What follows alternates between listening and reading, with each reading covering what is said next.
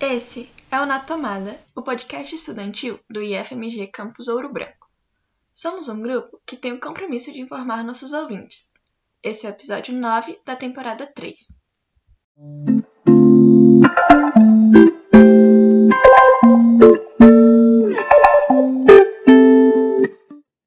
Oi, pessoal, tudo bem? Eu sou a Lara, da frente IFMG Campus Ouro Branco, e hoje trouxemos para vocês uma entrevista com o estagiário de psicologia do campus, Tomás, onde conversamos um pouco sobre o que é a ansiedade, como ela ataca os alunos do campus, principalmente, e como lidar com isso.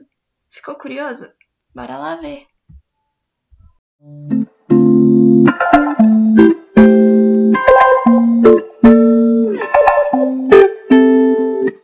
Então, primeiramente, boa tarde, né? Você quer se apresentar? É, bom, pessoal, meu nome é Tomás, é, eu fui convidado aí pelo pessoal do Na Tomada. Queria agradecer o convite, porque eu me senti muito honrado em falar sobre esse tema. O pessoal que já me conhece sabe que eu gosto muito de psicologia. É, eu sou estagiário de psicologia do, do IFMG. Eu comecei lá como voluntário em 2019 e não saí até hoje. Então, já tem um tempinho já que eu estou lá. É, eu pretendo ter uma conversa legal com vocês aí, para ver se consigo agregar o conhecimento, trazer um pouco do meu conhecimento para vocês sobre esse tema aí que a gente vai trabalhar. Certo, tenho certeza que você vai falar muita coisa interessante para a gente hoje. Então, para iniciar o assunto, eu queria fazer uma pergunta assim, bem inicial, só para a gente entrar um pouco no assunto mesmo, que é eu queria saber um pouco mais sobre o que é de fato a ansiedade como um transtorno. Então, a ansiedade a gente caracteriza ela como um fenômeno. Antes de falar da ansiedade, eu acho que seria bom a gente discutir um pouco os sintomas só para introduzir um pouco o assunto e para dar esse pontapé inicial. É, geralmente, quando a gente fala de sintomas da ansiedade, a gente logo, logo lembra dos sintomas físicos, né, característicos, que são a, a taquicardia, respiração ofegante, a tensão muscular, os tremores. E esses sintomas, eles caracterizam um estado de alerta no nosso corpo e servem para nos avisar de um perigo iminente. Buscando na história evolutiva da, da nossa espécie, esse estado de alerta servia para a gente tomar decisões mais rápidas em ambientes considerados perigosos, digamos assim, é, como o território de caça de algum predador, ou quando nós mesmos éramos caçados. É, essas alterações no nosso corpo, elas nos preparavam para as reações de luta ou fuga, que é o famoso vai, ou vai ou racha, né? Ou a gente encara os nossos medos, ou a gente foge deles. Dessa forma, a gente entende, então, que a ansiedade é um, uma maneira do corpo se preparar para o perigo, né? Hoje a gente não conta com a presença de predadores no dia a dia, mas, porém, a gente ainda consegue sentir essa sensação da, da ansiedade. Então, a gente percebe que o perigo não sumiu, ele só assumiu outra forma. Mas que forma seria essa? É, essa, essa forma desse perigo, ele, ele é encontrado na nossa própria organização social. Alguns eventos do nosso dia a dia acabam desencadeando essas crises de ansiedade. Isso a gente chama, é conhecido popularmente como gatilho, né? O gatilho, ele é tudo aquilo que nos tira do estado de equilíbrio e traz essa sensação de ansiedade, essa sensação de perigo. E essa sensação, ela é gravada por pensamentos acelerados que acabam piorando, já que a origem desses pensamentos é, eles pensamentos são tendenciosos, já que a origem deles vem de um momento de aflição.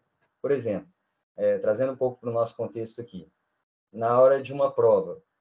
É, eu, eu, vou falar de matemática porque eu sou muito de humanas e então a coisa que me dá medo é matemática. Numa prova de matemática, o aluno pega lá, sei lá, questão 1. Ele olha assim, pô, não sei resolver, cara. Não, vou olhar a questão 2. Aí olha a questão 2. Pô, não faço nem ideia. Aí já começa a pensar, aí já começa. É, nossa, eu vou, vou afundar nessa prova, eu não vou tirar uma nota boa, eu vou ficar de recuperação, ah, eu vou, vou ter que contar isso para os nossos pais. E, e, isso, é, isso acaba gerando essa sensação de ansiedade, e no caso vira o, o nosso gatilho. E esses pensamentos que a gente tem, esses pensamentos acelerados, que tomam outras formas, né? Eles criam esse, essa sensação de perigo, esse perigo que, que, é, que vem da origem da, da ansiedade, do fenômeno da ansiedade. Porém, esses perigos não são necessariamente existentes. Eles são reais, porém reais na nossa cabeça. Eles existem dentro da nossa cabeça. Eu falei disso tudo para quê? para falar da ansiedade no contexto da psicologia, né? A ansiedade, ela nos afeta de duas maneiras. A parte física, que são os sintomas que eu falei no começo, né? Eles, de fato, eles preparam o nosso corpo para lutar, por exemplo, a, o coração fica acelerado, os músculos recebem mais sangue, a oxigenação aumenta por causa da respiração. Eles preparam o nosso corpo para lutar ou fugir. Mas e a parte psicológica da ansiedade? A gente pode dizer, então, que a parte psicológica da ansiedade é considerado medo? A primeira distinção entre medo e ansiedade surgiu por acidente. Os primeiros tradutores de Freud traduziram. Eu vou pedir licença aqui, porque o meu alemão está muito enferrujado. Mas os primeiros tradutores de Freud, eles traduziram a palavra Angst, A-N-G-S-T, que significa medo ou temer, como ansiedade. O próprio Freud, no começo, ele ignorava essa distinção. E, de acordo com o compêndio de psiquiatria, a distinção entre medo e ansiedade está na origem da ameaça. Então, por exemplo, o medo e a ansiedade, eles são, elas são respostas similares. Porém, o medo ele vem de uma fonte externa não conflituosa. Como assim? O Freud falava também que a gente pode associar alguns objetos do dia a dia, alguns animais, por exemplo, um cachorro, com algum trauma vivenciado na nossa infância. É, as principais escolas da psicologia, a escola comportamental, a escola existencial e a psicanalítica, elas contribuem cada um com seu olhar para, elas contribuem teoricamente, cada um com seu olhar para o mesmo fenômeno. Dentro da psicanálise, nós podemos traçar as origens da ansiedade nas obras de Freud. É, por exemplo, a de 1895, Obsessões e Fobia, é, o estudo da histeria, e, por fim, a distinção mesmo de ansiedade na sua obra Inibição, Sintoma e Angústia. Para ele, a ansiedade pode ser associada com os traumas da infância, igual eu falei. Só que eu confesso que eu não vou entrar muito nesse, nesse, nesse âmbito, porque não é minha área de atuação. Então, eu vou falar mais superficialmente, assim, mesmo, até mesmo porque para não deixar a conversa muito técnica, muito teórica. Aí eu vou continuar trazendo as, as contribuições da psicologia. As teorias comportamentais, elas trazem ansiedade como uma resposta condicionada a estímulos ambientais específicos. O que, que é isso? é o que a gente chama de associação de estímulos. Por exemplo, tudo que está à nossa volta aqui, é, o mouse é um estímulo, o computador é um estímulo, a garrafinha de água que está do meu lado, isso é um estímulo. E a ideia da associação comportamental é a gente associar esses estímulos com algum, alguma sensação ruim, algum, algum momento difícil que a gente passou na nossa vida, por assim dizer. É, por exemplo, vou trazer um exemplo prático disso. É uma pessoa que não tem nenhum tipo de alergia à comida, decide comer num restaurante e pede um prato de ostras. Só que aí, porventura, a pessoa vai e acaba passando mal ela pode associar esse mal que ela passou com as ostras e, sei lá, nunca mais comer ostra, com os frutos do mar em geral, nunca mais comer frutos do mar, ou com os restaurantes, o que ia fazer, tecnicamente, ela comer só as comidas caseiras, né? As comidas que ela cozinha, que ela faz, ou as comidas que outra pessoa faz, tipo um irmão, um primo. É, não, não necessariamente quer dizer que isso vá acontecer, mas se acontecer, quando essa pessoa for, por exemplo, em uma festa que tem que está servindo frutos do mar, só dela ver o, o, garçom passando com a bandeja, ela já vai ficar com aquela sensação assim de hum, ansiedade, talvez isso é um perigo para mim. E trazendo para o nosso contexto, a gente pode pensar, de novo, eu vou trazer a matéria da matemática, as exatas em geral. Se um aluno vai mal na prova de matemática, essa matéria matemática ou a prova pode servir de gatilho para alguma crise de ansiedade ou seja uma prova de matemática, um trabalho de matemática, ou das exatas em geral, ou uma prova de qualquer outra matéria. É, a gente tem também as teorias existenciais. As teorias existenciais dizem que a ansiedade não precisa necessariamente ter um estímulo específico identificável. Continuando. A ansiedade, então, ela vem da relação entre a pessoa com o fenômeno. Ou seja, a ideia central da, central da teoria é que quando as pessoas percebem esse vazio existencial da própria existência humana e a inevitabilidade da morte, surge um estado de insatisfação ou contrariedade relacionados aos conflitos da existência do ser. Pô, o que, que é isso? Parece estranho, né? Mas essa abordagem ela tem essa pegada mais filosófica, que é mais reflexiva, que, que leva a gente a entender não só o fenômeno como uma coisa propriamente dita, mas sim como, sim como esse caráter relacional Eu vou explicar de outro jeito. É, a gente, nós somos seres finitos, né, com data de validade e, e tudo. Independente do que façamos, esse, a morte é um fenômeno inevitável. Então, qual que é o sentido da vida? Essa questão ela não tem resposta. Um, um outro alemão, aí eu, esse nome dele eu sei falar porque os professores já me falaram, o Heidegger, ele chama isso de angústia existencial. Essa busca pelo sentido entre o nascimento e a morte. Essa angústia, ela vem das inúmeras opções de existência, porque, por exemplo, o nosso mundo é muito amplo. É, a gente pode escolher, sei lá, ir trabalhar de carro amanhã, ou ir trabalhar de ônibus, ou comer, sei lá, arroz ou batata, ou os dois juntos. E quanto mais opções, mais angústia a gente tem. E essa ansiedade, então, aparece como um sintoma dessa angústia. E eu não sei se ficou muito técnico, muita coisa, mas se qualquer coisa você pode me falar. Eu gosto muito dessa abordagem existencial porque ela tem essa pegada, é, é, psicologia existencial humanista tem essa pegada de, de entender a pessoa não como uma coisa pré-determinada, tipo estímulo e resposta, ou não botar a causa de tudo que aconteceu com traumas passados, é, eu estou falando assim superficialmente, tá, gente? É claro que as outras teorias não são assim, mas é só para exemplificar. Essa teoria existencial ela tem essa pegada de é, não só encarar a ansiedade como um fenômeno, uma questão, mas entender mais o que, que a ansiedade significa para você. Então, assim, é, existem diversas escolas na psicologia, cada um vai ter um, um olhar mais específico para a ansiedade, para o fenômeno, mas todas elas concordam que, que a ansiedade em si é um fenômeno necessário, ele é um fenômeno natural da nossa essência. Eu acho que sua abordagem está muito interessante, tá trazendo muita informação nova, e eu tô gostando do jeito que você está falando. É... Então, inclusive o exemplo de matemática eu achei muito interessante, porque foi uma coisa que aconteceu comigo. Eu, na primeira prova de matemática do ano, eu comecei a passar muito mal. Aí eu fui na Thaís, Aí ela falou: ah, deve ser crise de ansiedade. Mas essas crises de ansiedade, elas acabam gerando uma outra terceira reação que eu não citei no começo. Que geralmente quando o ser humano, é, essa reação é uma, eu confesso que eu não estudei muito sobre ela, mas é uma reação também natural, mas ela não é tão comum quanto essa da luta ou da fuga, que é a paralisação, que a gente simplesmente não consegue fazer nada. Por mais que tenha estímulo, por mais que a gente saiba que tem que fazer determinada coisa, a cabeça simplesmente falou, tô afim não. isso é muito, é. é muito comum isso nos sintomas de ansiedade. Uhum.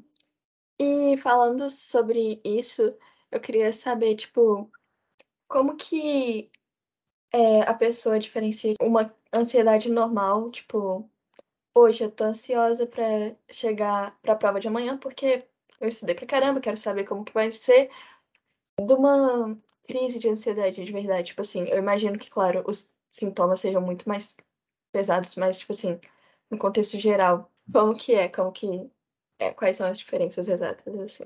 Você está no caminho certo. Uma, uma das diferenças é a intensidade do, dos sintomas. Porque a ansiedade em si, igual eu falei, ele é um, ela é um sentimento, né, um estado normal e necessário do ser humano, necessário para a vida, porque essa sensação é que nos prepara por um perigo iminente por assim dizer. É, isso faz com que a gente tome algumas precauções no nosso dia a dia. Por exemplo, uma prova ela é uma data significativa para todo estudante. É, afinal, é, no final do ano a gente depende dos pontos e a prova é o, o ambiente que te dá os pontos, é o momento que vai te dar os pontos. Por isso a gente não precisa falar que isso é uma coisa difícil de esquecer, né? Então, assim, a gente já fica com essa ideia na cabeça. Se o professor vai e passa a prova, sei lá, para novembro, a prova final, você já vai ficar com essa ideia na cabeça e quando for chegando mais próximo de novembro, aí você, isso vai piorar. E esse sentimento, essa ansiedade, é uma coisa muito normal, porque isso nos prepara para o perigo. E as pessoas, elas vivenciam esses sentimentos de formas diferentes. Por exemplo, para uma pessoa pode ser só um desconforto, é, ah, será que vai dar? Ou será que não vai dar? E pronto, é suportável. E para outras pessoas acontece igual aconteceu com você, por exemplo, de pô, não dá, é, não, não aguento, isso aí é, é demais para mim. E o tipo de prova também influencia nessa, nessa diferença, né? Por exemplo, a prova do Enem, que é a que decide a vida acadêmica de vocês, ela é, é, é uma prova mais pesada do que qualquer prova de matemática que vocês fizerem, por exemplo. E a intensidade do, desse, desse sentimento é uma coisa que caracteriza uma ansiedade normal e uma ansiedade patológica. Também tem a frequência do fenômeno. A gente pega aí no DSM-5, ele separa as síndromes ansiosas em dois grandes grupos. Os quadros de ansiedade em que a ansiedade é constante e permanente é, é chamado de ansiedade generalizada. E ela é caracterizada pela presença constante dos sintomas ansiosos e com uma intensidade muito grande na maior parte dos dias por pelo menos uns seis meses. Então, a pessoa com, com ansiedade generalizada, provavelmente ela vai sentir essa angústia, um, uma dor no peito, ela vai viver irritada, sem paciência, vai ter insônia, dificuldade de relaxar, perda de memória. Enfim, ela pode acabar desenvolvendo outros, outros sintomas, por exemplo, como gastrite, tontura, formigamento, e isso porque, por exemplo, uma pessoa que tem um quadro de ansiedade generalizada, ela acaba apressando as coisas do dia a dia, como, por exemplo, o hábito de mastigar. É, não é uma regra, mas é mais ou menos assim, a gente tem que mastigar 30 vezes cada, cada garfada de alimento, por exemplo. Uma pessoa que tem ansiedade generalizada não vai conseguir fazer, não vai conseguir mastigar 30 vezes. Ela vai mastigar lá, sei lá, 4, 5 e já engolir. Aí o alimento, quando ele vai mais inteiro para o sangue, essa, essa parte da biologia assim, me falta um pouco, mas vocês estão estudando isso, vocês devem saber, que a absorção dele já é, já é mais difícil, aí acaba desenvolvendo a gastrite, você acaba não conseguindo todos os nutrientes que seu corpo precisa no alimento. E, e isso que eu descrevi aqui parece a vida de metade dos estudantes do IF, né? Esse, essa sensação de, de ansiedade constante, mas é, é diferente. Eu sei que o ritmo de vocês é puxado, mas tenho certeza que vocês dão conta. É, vocês são inteligentes. Para chegar no, no, diagnóstico de uma síndrome de ansiedade, de uma síndrome ansiosa, é, a gente tem que verificar também os sintomas e se os sintomas causam um sofrimento significativo e prejudicam a vida social e ocupacional do sujeito. É, esse, esse é um dos critérios para chegar nesse, nesse diagnóstico de ansiedade generalizada. Um outro grande grupo também da ansiedade que tem no DSM são as crises intermitentes, ou seja, episódios específicos, abruptos e mais ou menos intensos, sabe? Porque, por exemplo, a pessoa que vive ansiedade generalizada, ela pode sentir os sintomas ansiosos por uma grande quantidade de vezes durante o dia, porém com uma intensidade menor do que uma pessoa que tem uma crise ou um episódio. Essas crises, elas são mais comuns, né? E cada um percebe esses sintomas de maneiras diferentes. É, elas são chamadas de crise de ansiedade mais comuns, de crise do pânico, de síndrome de transtorno do pânico. É, em muitos pacientes, a ansiedade se manifesta dessa maneira. Crises associadas com o fenômeno do dia a dia. É o que a gente chama de crise do pânico. É, é o lugar da prova como ambiente estressante, por exemplo é uma crise intensa de ansiedade na qual ocorre a crise do pânico ela é caracterizada ela é uma crise intensa de ansiedade. Quando a gente fala crise do pânico parece meio um negócio meio absurdo não um trem meio nossa será? É fora do comum. Mas a crise do pânico ela é uma crise de ansiedade só que ela ocorre uma descarga muito grande no sistema nervoso central. E a crise do pânico ela também envolve a sensação de despersonalização da perda de controle e até da desrealização, onde a pessoa fica confusa com o próprio ambiente que para ela era familiar. Por exemplo, o, o, o IF, a escola, ela é, ele é um ambiente familiar para vocês. Afinal, vocês passam 12 horas do dia, se pá mais, quando tem projeto né, dentro da escola. Então, numa crise do pânico, a pessoa não consegue, ela passa a reconhecer esse lugar como um ambiente estressante, como um ambiente atípico para ela. E ela fica, ela tem essa característica de ficar com medo. Ela, a pessoa, a pessoa fica com medo, ela fica com medo, sei lá, de sofrer um ataque cardíaco, fica com medo de não respirar, fica com medo de enlouquecer. E essas crises, elas têm um início muito abrupto, assim, sabe? É muito do nada. E elas atingem o ápice em 5 ou 10 minutos. Só que elas não duram mais do que uma hora. Quando a gente, quando essas crises costumam durar mais de uma hora, a gente chama de transtorno do pânico. E quando essas crises são recorrentes também. De acordo com o DSM-5 também, uma diferença muito interessante entre ansiedade e depressão, uma diferença não, uma curiosidade muito interessante entre ansiedade e depressão, é que, de acordo com o DSM, quando uma pessoa apresenta sintomas depressivos e ansiosos, nenhum dos dois é grave por si só para constituir o diagnóstico. Ou seja, é um misto de sintomas, por isso que alguns têm uma, uma similaridade muito grande, sabe? E eu não sei se eu respondi, eu acho que eu divaguei um pouco no raciocínio. Não, acho que respondeu sim. Inclusive, foi muito interessante porque tem muita gente que confunde depressão e ansiedade e acha até que é a mesma coisa. Então, foi interessante citar isso.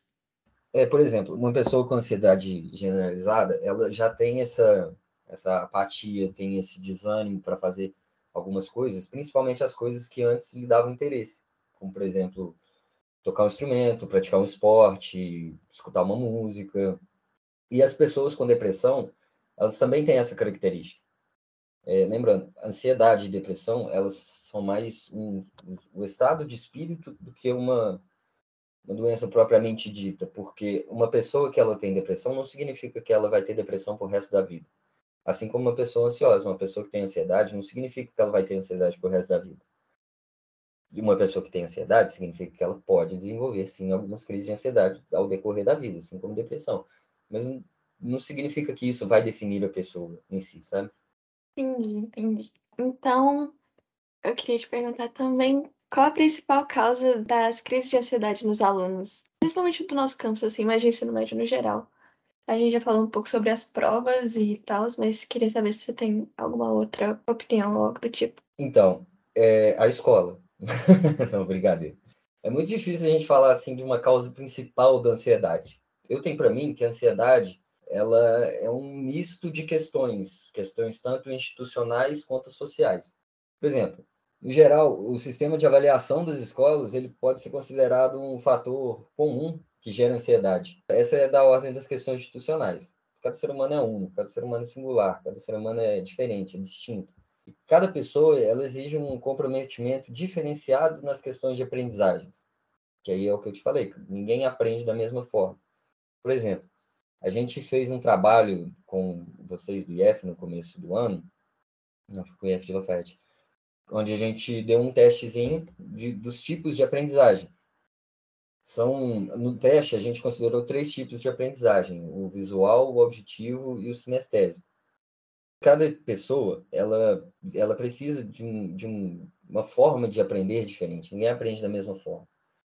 Mas a escola ela é criada para padronizar essa, essa transmissão de conhecimento que a gente chama de aprendizagem. E quando a gente padroniza isso, a gente padroniza isso para a gente atender o maior número possível de pessoas em um menor período de tempo. Por exemplo, um professor é, é mais rentável para o Estado ele ensinar 30 alunos na mesma sala do que ele ensinar um aluno só de cada vez, porque vai ter que pagar salário do professor, aí são as, as nuances administrativas. A, a escola ela tem esse papel de instituição de, de ensino e, como forma de padronização do ensino, ela criou esse sistema de notas, que basicamente determina se você está apto ou se você não está apto para, para passar para o próximo nível de aprendizagem.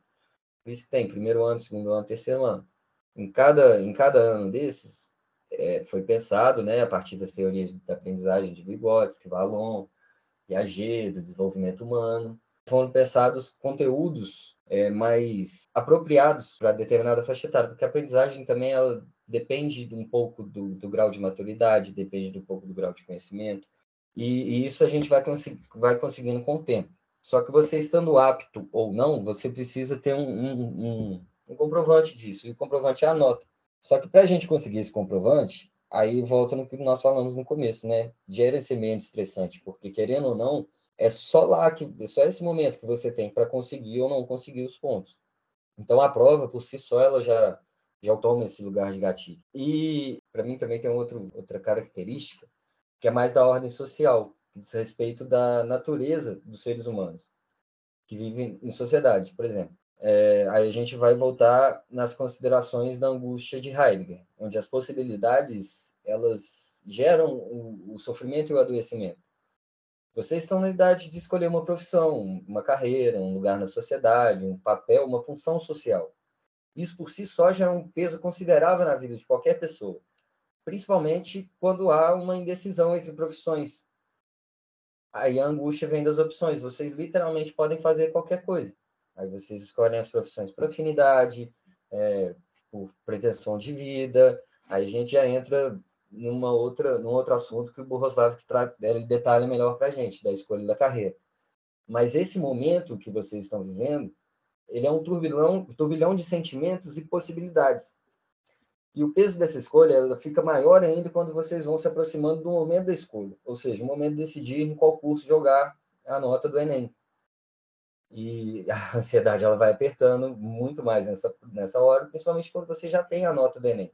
Porque aí você já vê, pô, eu, consigo, eu tenho essa nota, ano passado a nota de corte foi essa, você já faz mais ou menos uma estimativa aí do que dá, do que não dá para você seguir na, na carreira. Isso sem considerar o fato que nós passamos dois anos em isolamento social. Isso foi difícil para todas as pessoas, mas especialmente para vocês adolescentes, entre 15 e 19 anos, que é a idade que vocês se encontram. Tipo assim, vocês se encontram no mundo, vocês se encontram como, como pessoa, e sair desse lugar de isolamento e entrar num ambiente em que a maioria das pessoas tem a sua idade, isso gera também uma certa fobia social. Eu acho que todos os estudantes do ensino médio estão vivendo isso, em especial os estudantes do terceiro ano, porque eles acabaram sendo prejudicados com dois anos de, da vivência escolar tomados, entre aspas, dessa vivência, desse contato social, tomados pela pandemia. E essa idade que vocês estão é a idade de socialização, é a idade que vocês se descobrem enquanto pessoa e, ao mesmo tempo, descobrem seu lugar no mundo. E esse contato é fundamental e necessário para todo mundo. Agora, já no nosso campus, eu vejo que o nível e a qualidade de ensino também contribuem para os quadros de ansiedade. Vou explicar. Vocês são professores extremamente qualificados, que possuem no mínimo um diploma de mestre. E muitos, eu não digo todos, porque realmente não tenho essa informação, muitos são doutores. Então, assim, a complexidade das matérias da área técnica já exige um nível de comprometimento, um nível de dedicação muito grande para vocês entenderem. Somado isso com as matérias da área básica, que, por exemplo, o que vocês chamam de matemática da área básica, para mim é uma, um bicho de sete cabeças, isso, isso acaba gerando essa ansiedade, esse, esse medo de não dar conta, esse medo de não conseguir, que é o que a gente chama de pressão acadêmica. E a carga horária de vocês também é um fator muito grande a ser considerado, porque, por exemplo, o curso de informática no segundo ano tem 18 matérias na grade. Ou seja, é uma escola que exige um ritmo diferenciado. Eu acho difícil vocês acharem uma faculdade que vocês terão 18 matérias por período por decisão da faculdade, sabe? Vocês podem até fazer 18 matérias por período, mas vai puxando eletiva, vai, sei lá, se matriculando as matérias por período para frente, aí depende também da formação de cada um. E, e respondi? Sim, claro. Então, partindo para a última pergunta já. É, você tem alguma sugestão para que as pessoas consigam controlar, mais ou menos, tipo assim, seu estresse, sua ansiedade e consiga lidar com isso e também consiga ajudar alguém próximo que está passando por isso também? Então, é, existem, existem várias técnicas. É, ansiedade, como eu te falei, ela é um fenômeno natural e necessário para o ser humano. Esse medo do perigo, esse medo de errar, nos faz fazer coisas mais pensadas, mais metódicas, como, por exemplo, o medo de ir mal na prova faz a gente estudar mais. Porém, a chave de tudo é o equilíbrio. Se uma pessoa ela é muito ansiosa, ela acaba perdendo algumas coisas da vida, acaba se rendendo aos pensamentos negativos, acaba se privando de alguns comportamentos por causa da ansiedade, e ela acaba que vira refém dessas crises de ansiedade. Agora, o outro extremo da moeda também, se uma pessoa é muito relaxada, ela acaba fazendo as coisas por fazer, assim, acaba não pensando direito, e essa pessoa tem a tendência de cometer mais erros. O problema é que nós não escolhemos ser muito ansiosos, igual a gente conversou, as crises de ansiedade, elas são fenômenos repentinos. E uma coisa que eu falei no, no começo é que esses fenômenos, que eu não falei no começo, é que esses fenômenos repentinos podem ser tanto o ambiente externo, pode vir tanto do ambiente externo, como a prova ou um abrigo, um evento estressante, como também de um, de um contexto interno, que seria um pensamento. Aí a gente, eu vou usar um exemplo. É, quando a gente está brigando, discutindo com a pessoa, chega em casa, pensa na briga e pensa no melhor argumento de ver, pô, devia ter falado. É, esse é um exemplo de que os pensamentos, eles geram reações no nosso corpo. E quando isso acontece, no momento da crise, a gente opta por controlar a ansiedade a partir dos sintomas físicos é, as abordagens comportamentais elas são bastante indicadas nesse nesse momento de crise porque elas te ensinam alguns comportamentos que vocês podem ter, que a gente pode ter, como controlar a respiração, o relaxamento dos músculos, para controlar esse, esse quadro da ansiedade, essa parte física do quadro ansioso. É, ensina uma técnica para quem vai, a gente né, ensina uma técnica para quem vai nos atendimentos, principalmente com, com crise de ansiedade e tudo, que é a respiração quadrada. Essa técnica é uma boa, uma boa técnica de, de passar para um aluno que está precisando, um amigo, assim, porque ela não é muito difícil, ela não exige atenção, ela, ela exige atenção, né? Mas ela não exige, assim, um nível técnico de conhecimento para aplicar, igual algumas técnicas da psicologia. Essa é mais do controle da respiração mesmo. A gente inspira durante quatro segundos, aí prende a respiração durante quatro segundos, depois expira por mais quatro segundos. Eu não sei se deu quatro segundos, não, porque na minha cabeça deu, mas quando a gente não está com, com a respiração ofegante, quando a gente não está tendo uma crise de ansiedade, se a gente ficar fazendo isso, a gente gera muita oxigenação, a gente acaba ficando meio tonto. Aí, e a gente aí vai repetindo esse processo, quantas vezes achar necessário, até a pessoa se acalmar. Agora, se a pessoa está muito ansiosa, se a pessoa não está com muito controle da, da respiração, se para ela prender a respiração por quatro segundos pode ficar difícil, a gente pode adaptar a técnica, fazer por dois segundos, por três segundos, até a pessoa ir se adaptando e explicando ah, e, e padronizando a função respiratória. Existe uma técnica da comportamental também, que ela é chamada do, de relaxamento de Jacobson. Essa técnica ela é muito indicada para quando a gente está tremendo, quando tá, tem espasmo muscular, que a gente fica com, com o músculo meio contraído, essa técnica ela consiste em relaxando, eh, contraindo e relaxando as extremidades do corpo, começando pela mão. Aí repete esse movimento umas 15 vezes. Aí depois o pulso, mais umas 15 vezes. Aí o cotovelo, mais umas 15 vezes. E o ombro. Aí quando chegar no ombro, a gente para. Aí vai para o pé. Aí começa a mexer o pé umas 15 vezes. É, não precisa necessariamente ser 15, mas umas 15 vezes já é, um, já é suficiente para o corpo para o nosso músculo já ir voltando ao estado natural dele. Aí vai fazendo isso com o pé, é, depois com o joelho, aí com a coxa. E isso somado a essa técnica de respiração, ela é, funciona muito rápido para controlar os quadros ansiosos. E a parte psicológica, a parte mental dos momentos de crise, ela é um pouquinho mais difícil, porque nós ficamos reféns dos nossos pensamentos o tempo inteiro. Mas existe uma técnica que chama descrição do ambiente que funciona da seguinte maneira. Primeiro você estabelece um perímetro de cerca de um metro de diâmetro, à sua volta, e você descreve todos os ambientes que estão à sua volta. Por exemplo, eu estou vendo aqui um celular preto com uma capinha cinza, é, o celular é muito grande e muito caro, por sinal. Uma garrafinha vermelha de água, é, a garrafinha está vazia, ela está toda amassada, é uma garrafinha já velha, tem um, um globo aqui, um globo terrestre que está fora do eixo aqui dele, porque caiu e não colei. Assim, a gente vai. Engraçado, né? A gente vai olhando o ambiente e vai dando algumas características para o ambiente, porque isso força a nossa mente a focar no aqui e no agora. Por exemplo, vocês, no momento de prova, vocês terão quais ambientes, quais objetos vocês terão na, na sua frente. Por exemplo, a prova, propriamente dita. Aí você pode dar características para a prova, pensar essa prova é muito boba, essa prova é muito chata, eu não gostei dessa prova. Aí olha para a caneta e pensa, essa caneta é uma caneta BIC, é uma caneta transparente, uma caneta de ponta fina. Aí olha para a bolsinha e pensa, esse estojo é meu, ele está meio bagunçado, sabe? Essas coisas. Aí depois, quando acabarem os objetos, se você ainda tiver nesse estado de ansiedade, você aumenta o perímetro para 2 metros. Aí eu vou olhar, vou aproveitar aqui a, a câmera e vou olhar para aqueles objetos ali de trás. Eu estou vendo um, uma viola branca, é, tá sem uma corda, ela é muito bacana, eu gosto muito de tocar ela. É, ela é muito difícil de tocar também. Eu tô vendo uma guitarra que tá com uma alça ali, que essa alça não é minha, a guitarra tá um quebradinho no canto, tá tudo cheio de poeira, porque tem muito tempo que eu não toco. Aí, quando chegar nos 5 metros, você já vai estar tá mais tranquilo, sabe? Você já vai estar tá mais relaxado, porque aí você vai forçando. E é importante a gente ir forçando a dar pelo menos duas características para o objeto se você não conseguir pensar muito nas características, por exemplo, é, o da viola não consegui pensar muito, não, por isso que eu falei o que ela significava para mim. Mas você pode falar também, sei lá, focar só nas cores do objeto. Essa viola ali é uma viola branca, é, com os detalhes marrons, aí tem um negócio amarelo no meio, tem os trem prata, e, e assim sucessivamente.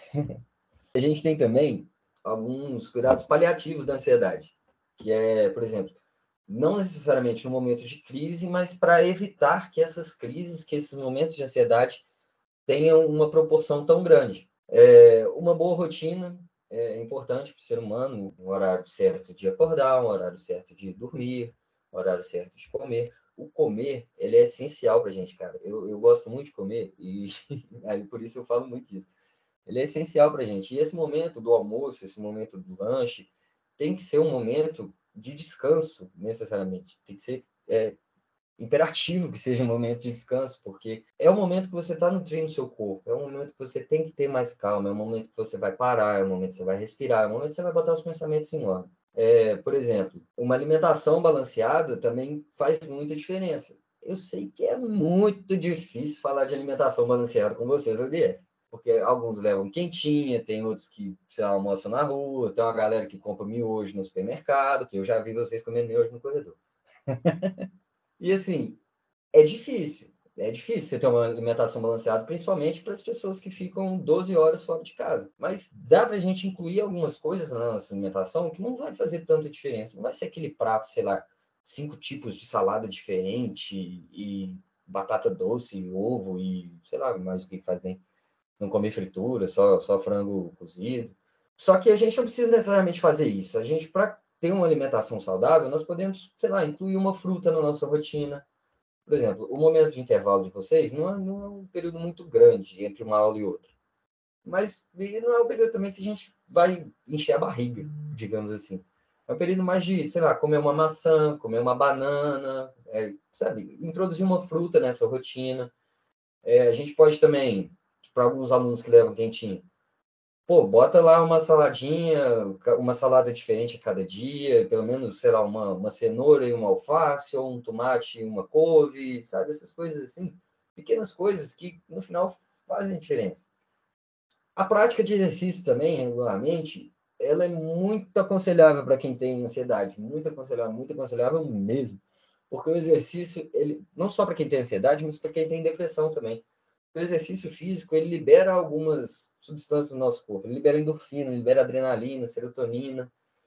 E essas essas essas essas químicas, essas substâncias do corpo, elas são muito boas para o nosso bom funcionamento. Por exemplo, que nós não nascemos para ficar parado. Nós nascemos para andar, nós nascemos para correr, nós nascemos para praticar atividade. E assim, é difícil. Principalmente para vocês, de novo, vocês ficam 12 horas dentro da escola, sei lá, chegar em casa e ir na academia e depois chegar, e depois chegar da academia e estudar, por exemplo. É, é quase impossível. Mas, tipo assim, um dia na semana, vocês, sei lá, vai, vai a pé até a padaria comprar um pão, ou escolhe uma padaria mais longe para ir a pé um pouquinho, ou sei lá, tem uma galera que gosta muito de dançar, que isso eu percebi lá na escola, tem uma galera que gosta muito de dançar. Essas dancinhas de TikTok, assim e tal. Pô, dançar é um exercício muito foda, muito foda, porque você você bota seu corpo inteiro em movimento, não só suas pernas, como numa caminhada, não só seus braços, igual na academia, mas assim, dançar, você, pô, você tá lá o tempo inteiro mexendo, pulando, subindo, descendo, e é um, um baita exercício físico. Se vocês dançarem, sei lá, 30 minutos por dia, uma hora por dia, ou sei lá, três dias da semana, aí, aí cada um vai encaixar melhor essas dicas na, na própria rotina. E aí eu vou voltar para a prova de novo. a prova, ela é estressante, sim, ela dá ansiedade, sim, ela pode ser, sim, um gatilho. Só que, para a gente é, meio que controlar essa ansiedade, para a gente não sentir os efeitos da ansiedade de uma maneira tão acentuada, a gente pode ir estudando um pouquinho a cada dia tudo que eu te falei aqui, do exercício, da alimentação, da rotina, não são coisas, assim, muito difíceis de se fazer, né? Tipo assim, não é, sei lá, resolver um cubo mágico ou pular de paraquedas. É, são coisas simples que a gente pode fazer no nosso dia, pouco a pouco. Só que essas coisas simples, elas fazem a diferença, que é igual o que eu falei de novo, o equilíbrio. É, de novo, é o que os orientais chamam de mente sã e corpo são. Porque quando você está no estado bem de corpo, no estado bem físico, a sua mente também ela funciona de uma maneira melhor, porque nossa cabeça está diretamente ligada no corpo. Então a gente depende muito das, dos, dos nutrientes, das, da endorfina. A gente depende muito das substâncias do corpo para um bom funcionamento psíquico. E, e um pouquinho a cada dia não deixa o exercício tão ruim. Né? Entendi. Eu achei, inclusive, muito legal a técnica da descrição do ambiente. É uma coisa que eu nunca tinha visto antes. E útil, né? Então, eu acho que no mais é isso. Ah, não. Então eu vou fazer um agradecimento especial de novo. Por tomada, em especial a Lara, que me fez o convite para participar. É um prazer enorme estar, estar aqui conversando com vocês, ainda mais para falar de um tema que eu gosto muito. É, alguns não sabem, mas eu gosto muito de escola, eu sempre quis seguir essa, essa área acadêmica. Eu saí do ensino médio e fui fazer história. Eu fiz o curso, cheguei a fazer alguns períodos de história. Eu gostava muito disso, mas só que eu vi que a, a docência não era muito a minha praia. E depois que eu descobri a psicologia, que eu descobri como que eu posso, de fato, ajudar a contribuir com os alunos da escola, com os estudantes, é dessa forma, é transmitindo conhecimento, é auxiliando vocês nas, nas funções do dia a dia, é, nas coisas que acontecem. A gente está lá, está eu e a Patrícia lá direto no, no plantão psicológico. Também quem quiser, eu já vou aproveitar para fazer um merchan. Quem quiser marcar lá, é só chegar lá e colar. Pô, a gente marca. É um pouco difícil de achar horário, até porque vocês não têm horário e a gente atende muita gente. Mas assim, dá, combinado dá. É, a gente conta com uma equipe muito grande também, a gente lá nos assuntos estudantis. Tem a Thaís, igual você falou, que ela é enfermeira. A Thaís, ela, pô, se ela sair da escola, a escola cai. Ela é uma pessoa extremamente inteligente, é muito dedicada, ela apoia muito, ela gosta muito de trabalhar com, com os adolescentes, assim e ela dá todo o apoio é, físico, ela só não distribui remédio, né? Mas todo o apoio que ela pode dar, ela tira pressão, ela vai, ajuda vocês nas, nas questões. A gente tem também a Célia, que é a pedagoga, a Célia Meire, é, elas também, elas ajudam, né, nas questões pedagógicas da escola, elas fazem um, um, plano de estudo, que é uma coisa que eu acho que todos os estudantes deveriam fazer, que o plano de estudo, ele funciona como? Ele, se você chega lá, você fala a, a sua rotina, mais ou menos, Aí ela vai e monta com você e percebe com você alguns horários que dá para encaixar o estudo, tipo assim, para não ficar aquela coisa também muito chata de você chegar da escola, sentar lá e ficar as quatro horas restantes do dia estudando, sabe? Isso acaba que chega uma hora que é improdutivo. E aí esse, esse plano de estudo auxilia muito vocês na, na, na vida acadêmica, e vocês precisam muito disso do ANIF. A gente tem também a Nádia, assistente social, que aí qualquer questão social que vocês precisarem, é, assistência estudantil, questão do Vale Transporte, vocês podem ir lá conversar com ela, também faz atendimentos para a parte social da, da aprendizagem. E a equipe está lá sempre de portas abertas para vocês. A gente fica lá naquele bloco administrativo, entrando ali no lugar onde vocês pegam o lanche, virando para a esquerda. As, todas as salas do de lá é nossa, tirando os banheiros, né? E é um prazer receber vocês lá, foi um prazer falar aqui com vocês e obrigado mais uma vez. Até rimou. Imagina. O prazer é todo nosso, o prazer é todo meu de poder entrevistar você. Muito legal a entrevista hoje. E realmente a, a equipe do IF lá é incrível. Não tem um episódio desse podcast que a gente passa sem elogiar eles. Vocês, no caso, que é uma equipe maravilhosa. Bacana. Muito obrigada mais uma vez. De nada ter aceitado o convite. E é isso. De nada. Então, pessoal, muito obrigado, um beijo para vocês e até a próxima. Bom, esse foi o episódio, pessoal. Espero que tenham gostado. Caso você ainda não siga a gente no Instagram, @natomadaif, recomendo que siga para ficar sempre ligado nas novidades e não perca nenhum episódio, que sai toda terça-feira às 18h30. Então é isso, eu vou ficando por aqui e tchau, tchau!